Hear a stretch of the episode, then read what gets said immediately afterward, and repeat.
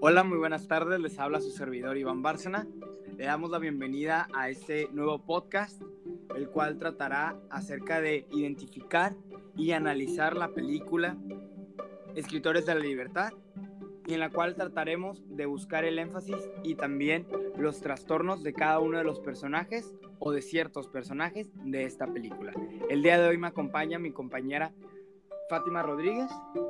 Buen día, compañero Iván. Agradezco enormemente que me hayas invitado al análisis de esta película tan interesante. El gusto es nuestro de tenerte aquí con nosotros. Pero bueno, iniciemos. Realmente una, una película reflexiva, ¿verdad? Narrando hechos de casi 30 años atrás, mostrando no hace mucho tiempo cómo seguían existiendo el racismo, contando los, contando los tiempos en los cuales ese tema era como espuma, ¿no? Cada vez teniendo más auge, las personas opinando, cambiando mentalidades, abriendo nuevas oportunidades y formas de vivir, pero también mostrando rostros de personas con pensamientos retrógrados, injusticias por conceptos insignificantes y discriminación por mentira, mostrando un lado del rostro del mundo, aquel que es celoso, territorial y sanguinario. Como en la antigüedad los reinos peleaban por tierras y riquezas, la película mostró qué tan poco evolucionado está nuestra mentalidad, mostrando y dando a entender que valía más un pequeño espacio, unas pocas calles o una colonia que por una vida. Así es, compañero. Este, la película sinceramente es algo muy, muy reflexivo ya que está mostrando la realidad que viven muchos adolescentes y que actualmente se sigue viendo el cómo rechazan a las personas por su color, por su raza, y se encuentran viviendo una lucha diaria ya que no se encuentran en, su lugar de origen y por lo general le dan preferencia a la gente blanca, dejando a un lado a las demás personas. Sinceramente, hubo muchos personajes que me dejaron realmente impactada, ya que se podía observar algunos trastornos en ellas, como Eva y André, que se observó este, el trastorno negativista desafiante, ya que los dos actuaban conforme a sus impulsos, este, eran muy impulsivos al momento de actuar. No les importaba retar a la autoridad, la desafiaban. Son personas que fácilmente perdían la calma y se podía llegar a ver en varias escenas de la película, donde se muestran muy enfadados, resentidos. Y pues en la parte de Eva se vio desde que se llevaron a, a su papá a la policía, para someterlo a la cárcel cuando él no estaba haciendo nada, simplemente estaba en su casa tranquilo y de repente llegó la policía y lo esposó y se lo llevó. Desde ahí ella como que nació ese coraje, ese, ese trastorno y pues aparte de que en una escena de la película se podía llegar a ver el cómo su coraje cuando la maestra le dice iba y pues ella le grita que Eva.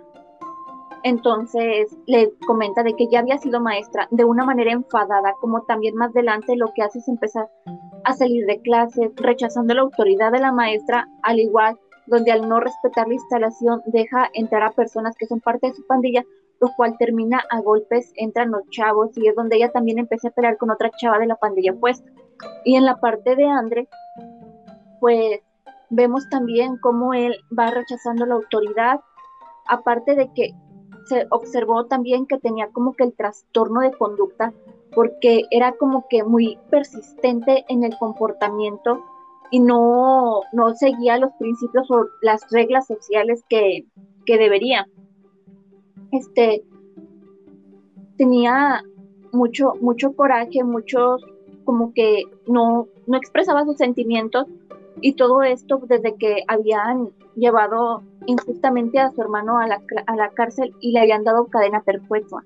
Y él me acuerdo que había comentado que su hermano le había enseñado qué es la vida para un joven negro, que hiciera lo necesario, robar, negociar, que hiciera de todo. Y pues siento que todo esto lleva, conlleva a la educación que llevaron desde niños. Y es por eso que se va desarrollando este trastorno, porque todos tienen que vivir una lucha diaria, poder llegar con vida a la escuela, a sus casas. Entonces, como no hay una buena comunidad, pues se va desarrollando como que odio entre ellos. Sí, definitivamente. yo lo que veo más es que es todos, todos los ejemplos que me comentas son experiencias de su vida y quieras o no los han estado marcando, que han estado forjando esos caracteres y los están llevando a ese trastorno de tal manera que influyen en su día a día, en su familia, en su escuela, con sus amigos, en todo, bueno, en todos los ámbitos, todas esas experiencias que vivieron los marcaron completamente, ¿no? Este, pero por ejemplo, también comentando el caso de Eva, veo una gran evolución en el personaje. Como al principio era una persona con una pésima conducta, con un coraje, narra, narra también en la película que ella tenía un odio hacia las personas blancas, puesto a que decía que eran personas privilegiadas. Entonces, veo que al final de la película es una persona que maduró y, quieras o no, está aprendiendo a ser mejor persona, puesto a que vemos en la escena del juicio, en el momento en el que ella tiene que tomar la decisión entre defender a su gente, su pandilla, digamos, es o tener que decir la verdad, ser honesta y que un inocente no tenga que pagar por, una, por un crimen que no hizo. En el momento en el que ella dice la verdad, toda su gente y su pandilla le da la espalda, sus padres, este, hasta la amenazaron y fueron, fue un carro atrás de ella, ¿no? Y dijeron que nada más no la mataban por quien era su padre. Entonces, pero vemos que después de que toda su gente le dio la espalda, notamos como una compañera de su salón y los mismos compañeros, la maestra y demás, la apoyaron en su decisión y estuvieron con ella. Eso me da a entender que realmente, mientras uno diga la verdad y sea sincero, nunca va a estar solo. Entonces, pues realmente es algo con un trasfondo muy fuerte. Pero, por ejemplo, también vemos a Yamal. Él tiene un trastorno explosivo intermitente. Muestra estos síntomas, ya que sufre de impulsos de agresividad. Más que nada que no tiene control de esos impulsos. Ya que estos arrebatos de, dura, de, ira, pues duran mucho tiempo. Pero frecuentemente se producen como respuesta de una pequeña provocación generalmente siempre es por algo insignificante, un comentario o una burla. Pero por ejemplo, ¿por qué no vemos el caso en el cual a este, después de ser siempre el que estaba siendo el agresor, en el momento en el que él fue la persona que lo atacaron y se burlaron de él sobre sus labios y a esto no le agradó, ahí se vio que mostró su vulnerabilidad ahí vio que realmente dentro de todo puede que sea una persona provocativa, pero también es una persona sensible, ¿no? Sensible y que dentro de todo ese problema de querer provocar a la demás gente tal vez sea un una inseguridad, podríamos decirlo así, no sé qué opinas tú. Sí, sinceramente el papel de, de Gil este, me llamó mucho la atención, ya que, pues como tú dices, era una persona muy explosiva. Se, se podía llegar a ver, fue de los primeros que empezó a actuar pues mal en la película, pero también fue de los primeros como que empezó a actuar por esos cambios. Y su cambio optó desde que la maestra empezó a hablar sobre los judíos, sobre las pandillas y todo, porque no sé si empezaste a ver que él se fue haciendo como que más tranquilo y era como de las personas que más atención le ponía a la maestra. Sí, definitivamente. Caso, caso también con Marcos, que tiene ese mismo trastorno explosivo intermitente, en el cual él siempre ha tenido una actitud negativa, digo, retadora, y se enoja fácilmente y le grita a sus mayores.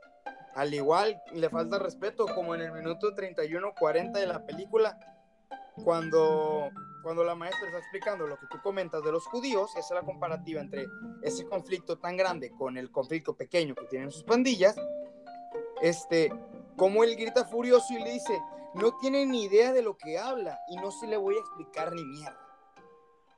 Entonces, realmente veo esos comportamientos graves, pero también veo el trasfondo en el cual él en una de sus experiencias narraba que de pequeño él estaba con un amigo, estaba con un amigo y pues ese amigo tenía una pistola y él decía que con eso se iban a defender y nadie se iba a meter con ellos, pero lo ocurrido fue que el niño accidentalmente se disparó.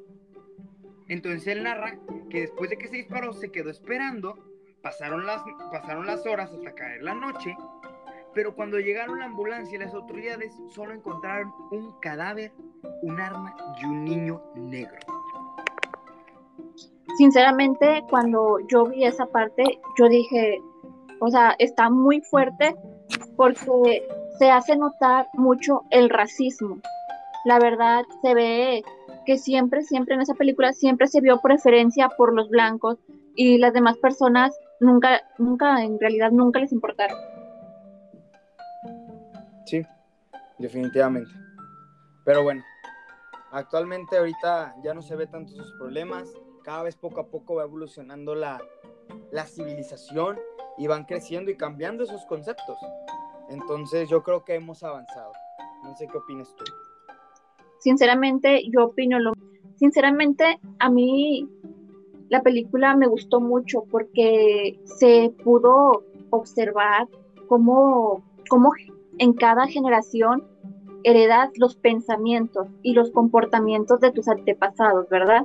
Y pues a esto le llamamos educación, porque pues con esto nos, van educando toda la vida, y no solo la formal, sino que también requiere de, del ejemplo de nuestros papás. Nosotros vemos el ejemplo de nuestros papás cuando estamos pequeños y cuando estamos más grandes, pues obviamente como que somos el reflejo, ¿no? De lo que vemos, de lo que vimos más que nada. Y pues a mí, sinceramente, me sorprendió mucho cuando vi que la maestrina había logrado cambiar a sus alumnos sus pensamientos y que es el principal mensaje que quiere dar la, la película, ¿no? Que todo se puede cambiar hasta lo imposible, hasta lo que las personas ven imposible. Con educación y buen ejemplo se pueden lograr muy grandes cosas. Sí, definitivamente. Pero bueno, fue un gusto tenerte con nosotros en nuestro primer episodio de podcast que muchas gracias por tu tiempo, por tu opinión y por tu participación. Y nos encantaría que volvieras a estar con nosotros. Muchas gracias, Iván. A ti, gracias por invitarme y cuando quieras será un gusto volver a estar. Ah, dale. Un abrazo. Hasta luego. Nos vemos.